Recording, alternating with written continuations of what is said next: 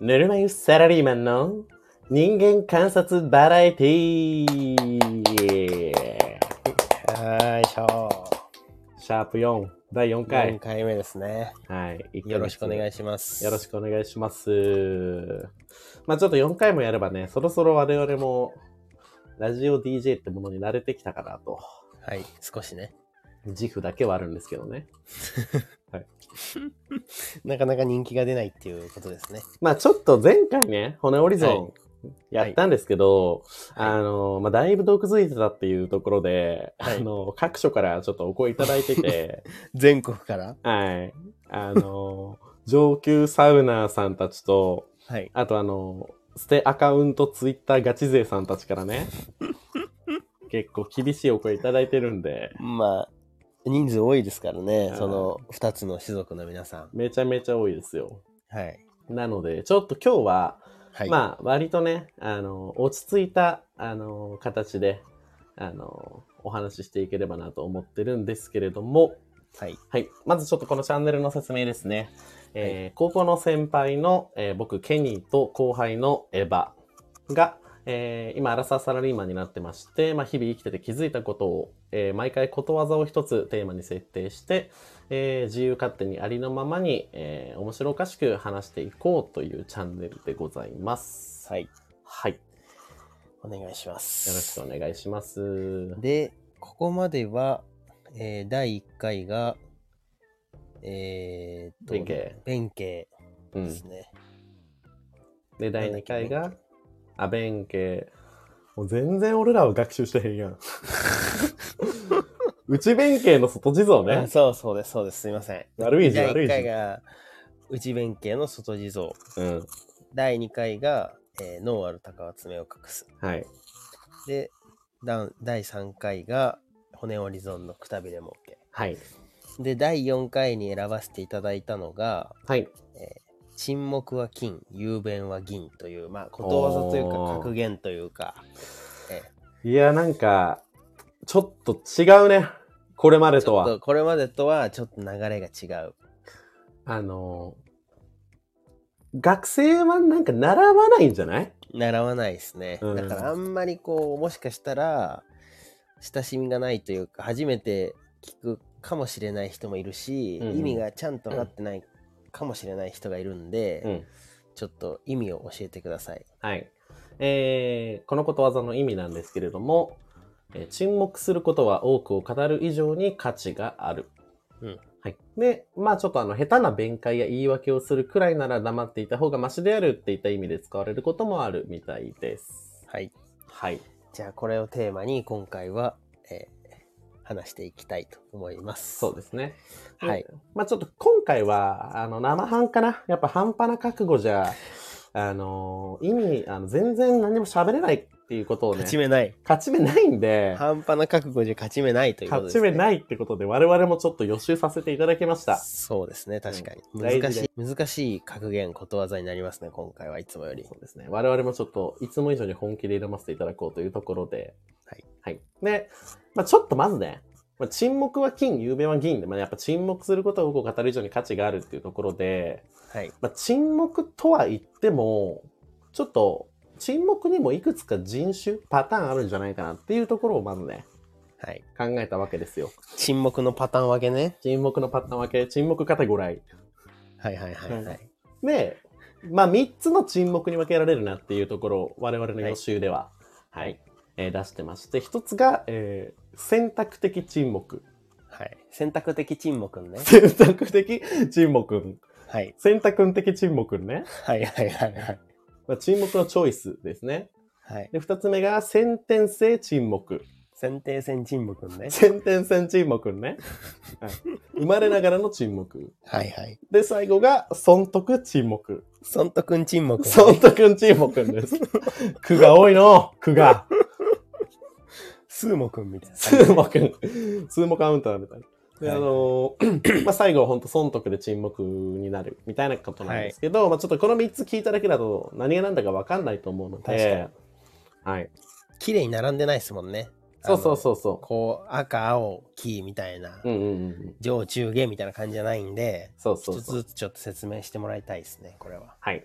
あ、そうね。赤犬青生地飾るみたいな感じでもないので、はいはい一つ一つちょっとどういうことか話していきたいと思います。はいで、まず選択的沈黙っていうのは、まあもう名の通り、あのー沈黙をあえて選んでいる人たちっていうところなんですけど、うんまあちょっとこれをまず思いついたあのエピソードっていうのがあって、はいちょっとあのー僕、ケニーとエヴァ、高校の部活一緒だったんですけど、はいあのーその時の顧問の先生がですね、あの何か問題が発生した時に、まあ生徒がやらかした時に、その、まあみんなを集めるんですけど、とりあえずお前らで一回考えろっていう投げ方をいつもしてたんですよ。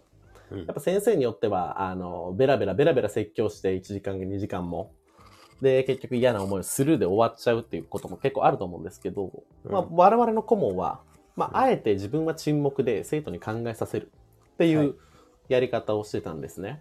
はいで、まあこのやり方、何がいいかっていうと、やっぱりその受け手の思考力が広がるっていうか、はいやっぱその言われた側はやっぱり自分で考えて行動できるっていったところで、あの、かなり、あの、受け手側にメリットがあるなっていうところをすごい感じました。なるほどねは受い。け手にとって金ってことねそうそうそう。まあそれは選択してる側にとっても受け手側にとっても沈黙が良いとうんうんうん。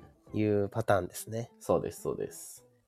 まあ答えを提示先生とかまあ親みたいな立場がうんの人が生徒とか子供にうん。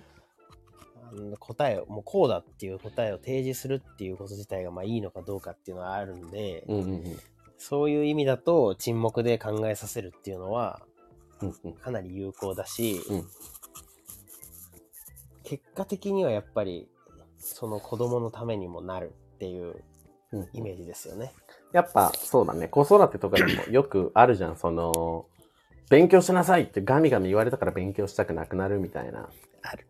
あります。これもう定番ですよ。そうそうそうなんでその教育する側が沈黙でいることがやっぱりその、はいされる側受け手側にとってはやっぱりねプラスになること結構あるなっていうのを感じたってところですね、これはもうでも、これ、この選択的沈黙が、うんうんあの、金だっていう証拠がちょっと僕の経験上あって、はいあの、大体子供たちが物心ついた高校生ぐらいになってくると、うんうんうん必ず起きるイベントがあるんですけど、はいこれ、ね、多分お聞きの皆さんも経験あると思うんですけどうんあの沈黙親父フィーバーとか沈黙親父フィーバー沈黙親父フィーバーが必ず起きると僕は思っててガンガンガンガン沈黙親父フィーバでこれ何かっていうとー、うん、あのかん絶対親戚のおじさんとか友達の親父さんとか、うんあの身の回りにいる親父の中に絶対に沈黙してる親父がいるんです、皆さんも心当たりあると思うんですけどいるなぁいるでしょ沈黙親父が、うん必ずいるんですよいるいるである一定の年齢をこのなんていうのかな子供たちが超えた時にあある時気づくんですよ、その沈黙親父って実は家庭を支えたり、うん社会に貢献してたりうん例えばどこどこの企業に属してるとか、うんうんあの昔こんなスポーツやったとかなんかこう子供たちがふとそいその沈黙親父のバックボーンに気づき始めて、はいはいあれいけてねってなるんですよ これ必ず。はいはいはいはいこれはね、必ず起きるんですよ。で、一旦なんかその沈黙親父になぜか崇め立てまつられるっていう、うんうんうんあの、この現象を沈黙親父フィーバーと呼んでるんですけど、はいはいはいこれはまあ経験あるんじゃないですかっていうのと、まあ確かにそうだしはい。なんならうちの親父結構沈黙親父なんだよねケニーインチは沈黙親父やな沈黙よ俺の前でも沈黙なんやもん沈黙なのよ。あの本当に。沈黙すぎてねあのちょっと僕もエピソード一個あってはい。僕の沈黙親父エピソードはい。あの僕あの大学留年してるんですけどはい。あの普通第1第2第3第4第4の留年なんだけどそうですね。あの、僕、第1、第2、第2、第3、第4っていう、 意味わからん留年してるんですよ。第2ダブリね。第2ダブリ。で、まあ、留年の理由はもうただ一つ、怠惰だけなんですけど、はいはいはい、はい。で、ちょっとまあ、あの、うわ、これでも親父に言わなあかんわ、みたいな、その、そうねやっぱお金も、のこともあるしさと。うん。で、それを言ったら親父が、ちょっと一回会うぞって言われて、うわ、これやばいと。うん。さすがにいつものあの沈黙親父で沈も黙親父もね、怒るやろと。大絶叫食らうよとうん。思っ軽て、軽怒鳴りはあるよね。そのあるよ。留年は。で、結局、あの、どっかの本屋さんの前で待ち合わせして、まあ、会ったんですよ。はい。そしたら会って一言目が、まあ、はいおうあー、次はないぞ。沈黙親父やな6文字で留年の件終わりま した。渋。その後一回も留年の話してない。これはね、あの、多分、言われるよりもケニーにとってはダメージなのよ。いダやーメージっていうか、申し訳なさも出てきちゃうし、そうなってくるとね。もう、考えまくりいろんなこと。考えまくるよね、結果ね。うん。まあ、金ですよ、だから、やっぱりそれは。まあやっぱこれは俺もちょっと親父いけてんなと思って、うん。やっぱ友達とかにも自分が留年したことよりも、この沈黙親父エピソードを話した回数の方が多いもん ね。6文字、6文 字 !6 文字で終わったよって騒いだわけね。騒いだわ沈け黙、沈黙親父のことを騒いだわけね。うちの、親父超沈黙親父なのに、あの、大き弁息子やから。おしゃべり息子ね。 おしゃべり息子。はいはおい。かしい。そうそうそう。なんでね。まあ沈黙親父フィーバーありますね、確かに。はい。まあ、これが一つ選択的沈黙が、沈黙が金であるという、なんかこう、まあ証拠というか。証拠というか、エピソードがいろいろあるねっていうことですよね。はいはいはい。で、次が、まあ、先天性沈 黙。はい。先定性沈黙のね。沈黙。これは結構でもイメージしやすいでしょ。うんうんあの。元から沈黙。これはもう、皆さんの周りにも、絶対にいますよね。クラスに一人はいますよね。先定性沈黙の方って。いますいます。で、ただね、まあ、今回取り上げる先天性沈黙の方は、まあ、本当に沈黙なだけで何にもない人じゃなくて、そう、そうですよ。まあ、あの、何回か前の収録でも僕話したんですけど、大好きな言葉があって、やっぱ、不言実行、有言実行論というのがはいね、、はい、はい、はい。なので、まあ、僕個人的には今回の沈黙金融弁銀は、あの、不言実行は金、有言実行は銀かなっていうところを。うん。個人的にはそういうふうに捉えてるってことね。はいはいはい。はい。いやでもっぱね先定戦沈黙の中でも今ケニーが言ったような、うんその不言実行系うん。ってやっぱ必ずこれもねもうかっこよさがバレちゃってね、うんフィーバー来るんですけどはいはい。やっぱなんかこうスポーツで淡々と活躍してる方とか、うん。あと意外とかっこいいのがあの結構みんな知らなかったけどすっごい趣味を極めてるみたいな。うんうんうんうだからん。結構静かでその人のことあんま知らなかったけど例えばめちゃくちゃ虫が好きでとかいやー、いいね。例えばなんかめちゃくちゃ料理極めてるたとか、それはい全く知らずにねうんなんかそういうののかっこよさってあるじゃないですかうんうん。それもやっぱ金だし、うんなんていうのかな言わないからよりこううんなんでいけてるように我々みたいなタイプからすると見えますよね、はい。うんまあ、あと、そうね。まあ、我々はやっぱその、部活、陸上部だったので、まはあい結構、めちゃめちゃ活躍してる先輩の中で、もうやっぱりその沈黙の人とかかっこいいし、はいまあ、あと思ったのは、そういう人だって、例えばその、本当にね、例えばさっきの趣味でもいいや。まあ、この実際にその部活とか競技でもいいけど、すごい突き詰めた人って引き出しめっちゃあるはずやん、絶対。はいはいで、物事って多分何かしらで全部繋がってるから、こういうパターンはあの時のこういうパターン似てるなとかで、いろいろろその思考の引き出しめちゃめちゃあるはずなのに、うん喋らん。喋らんね口にせん。ししないのよだからだからこそなんていうのそのもう真実は分かんないじゃんその方の引き出しが1個なのか10個なのか100個なのか分かんないけど、ん。なんていうの我々から見ると1000個に見えるじゃないですかはいはいはいはいはい。もう逆に深みがね。深みがもうすごいじゃん、うんなんていうのこんな引き出しもあるでって10個ぐらい開けてくる人って逆にさちょっとあ10個かってなっちゃいがちじゃん、ねえ10個が多くても確かに確かに。でも何にも一個も開けんと、これ1000個かってなるよね。だから本当あの、将棋の技師さんとかさ、はい、はい。もう黙りこくってるけどなん、なんて先を読んでるみたいなやいつや、とか。本当にそうだよ。本当にそう。あれはかっこええよ。はい。だし、あと、先天性沈黙のね、やっぱあの見どころ。はい。って言いま見すどと、ころね。あの、たまに沈黙破りがあるわけですよ。破り沈黙ね。破り沈黙ん。エブリデイ沈黙が破り沈黙 ね。破りで沈黙んが破り沈黙になるわけですよ。これはもう熱いよね。い本当に。つもは静かな人が感情を飛び出しちゃう瞬間。これは本当に、なんか、絶対記憶に残るし、うん。あの、見てる人もそうだし、多分本人も記憶に多分残ってるしね。うんうんうんうん。でね、人生の中でも、うん、もう、キラリと輝く瞬間ですよいね。や、本当に。で、ちょっとこれにね、関するエピソード2個あるんですけど、はい。はあの、高校生クイズって番組あるじゃないですか。いはでい。昔もよく見てたんですけど、はい、まあ、毎回そのね、あのーまあ、ちょっとまあ、灘とか改正とか、なんかイケメン枠みたいな高校生いるわけですよ。はいはい。いけてる高校生ね。いけてる。まあ、その子もち割と沈黙なんだけど、はいその子たちではなく、例えばそのなんか公立高校とか、超地方のなんか進学校とかの、はいはいはいはい、あはい。のメガネ坊主、メガネニキビ、メガネチビ三人衆がいるじゃんいるメガネ三人衆ね。好メガネ三人衆。きだよね。本当に。本当にまあ、演出かわかんないけどさ、大体そのイケメン有する高校とさ、メガネ三人衆高校、準決とか決勝で当たるわけよ。当たるんだよ。当たる。当たるよね。当たるのよ。ではい。その時にね、まあ、いつもは沈黙の勉強とか趣味とか、いろいろ邁進してるね、メガネ三人衆が、はい。例えばそのクイズで惜しかった瞬間とかに、はい。もう感情はもうぶち上がりすぎて、喜び方わかんないから、なんかもう、うわーみたいな。 謎喜びするわけよ。え、やったああみたい な。なるよね。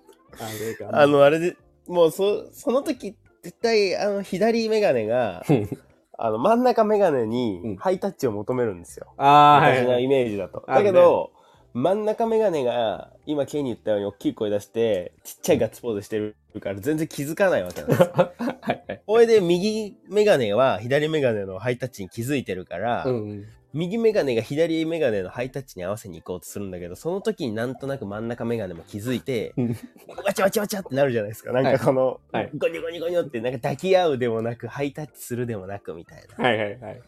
その、やっぱり普段沈黙のメガネ三人衆が、こう、熱い気持ちを爆発させてる瞬間っていうのは、うん、もう下手したら泣けますよ。やっぱあれ、高校生クイズの一番の見どころはあそこだから。あの、メガネ三人衆の感情の出し方わからない瞬間。わかんない瞬間ですよ。うん。でも、なんていうのかな、綺麗に感情を出す人の何倍もそこにはこう感情が詰め込まれてます、ん間違いなく。そうですね。うんやっぱり先天性沈黙君ははい。深みがありますよね。いけてますはいはいはい。で、まあ、三つ目。まあ三つ目もいいんですけど、まあ損得沈黙。はい。損得沈黙はもう一番嫌。これも唯一ダサい沈黙。これはもうサラリーマン界にあの、はびこってますよ。もう自分の損得だけを考えて黙っとく。ここは言わんとこみたいなねそ。うそうそこれはもういけてないです。これは沈黙は金の中でもいけてない側の沈黙ですよ。う。いや、本当に、あのー一番ね、わかりやすいエピソードで言うと、はい。例えばそのクラスでさ、まあ明らかに誰かがいじめにあってるのに自分は巻き込まれたくないから何も言わないとかあーもうさ。話になれない。もう大人になった今じゃもうやっぱりそれ間違ってるなってわかりますけどね。うんうんうん。うんが、まあ、顕著だよね。そうですね。まあちょっと我々、損得沈黙について語り出したらもう止まらなくなっちゃうんで、悪口またが。あの、全国からクレームが来ますから。全国のいじめっ子から来るから、全国の。 まあでも奴ら損得沈黙だから言ってこないかもな。確かに。あ、でも、ステアカリプコゼリ勢は言ってくるか。ステアカで小ぜってくるよ、だから。あんまり損得沈黙はね、深くいかない方がいいですはね。い。まあちょっとここら辺で引き上げよう と。はい。いった感じで、まあ沈黙3種類あるよねっていう話ですね、まずは。はいうん。そうですね。で、まあ、一方で、雄弁は銀うん。になっていくんですけど、そうなんだよね。うん。とはいえですよ。うん。やっぱ雄弁も銀なわけですよ。そうなの。ドベじゃないのよ。これ決してあの沈黙が良くて雄弁が悪いみたいなことわざではなくて、うんうんうん。沈黙と雄弁のワンツーフィニッシュやから。確かに。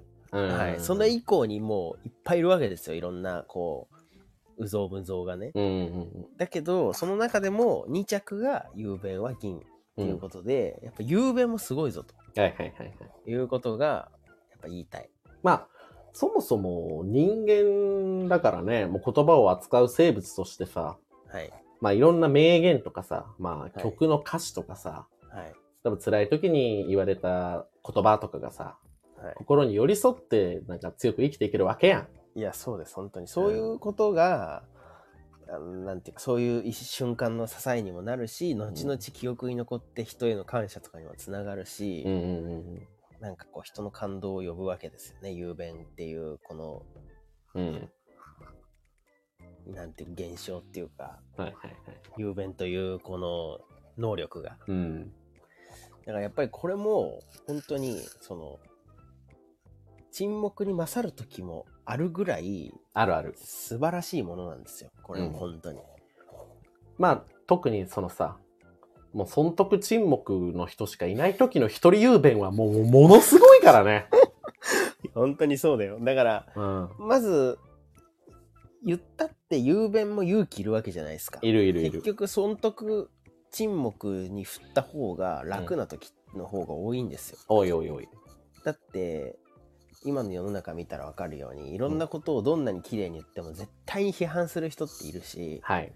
だからその発言に対してこういくらでもあれは取れるわけですよね、うん怪しを取ろうと思えば、うんだけどその中でもやっぱ一発自分のこう思いを言葉にしてうん表現するんだっていう、まず勇気が称賛されるべきですねはいはいはいはい。うんまあそうだね。まあもともとの意味がさ、まあ沈黙することは多くを語る以上に価値があるってところだからさ、はいまあ多く語らないほんまの、あの、モノホン雄弁もの ガチ雄弁ねモノホン雄弁はもう、もう、金よ。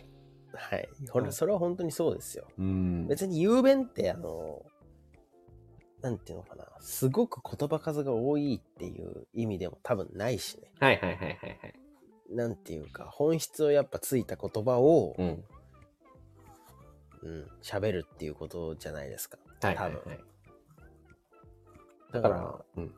おしゃべりで、おしゃべりっていうイメージをちょっと、なんか、あるかもしれないですけど、ちょっと違いますよね。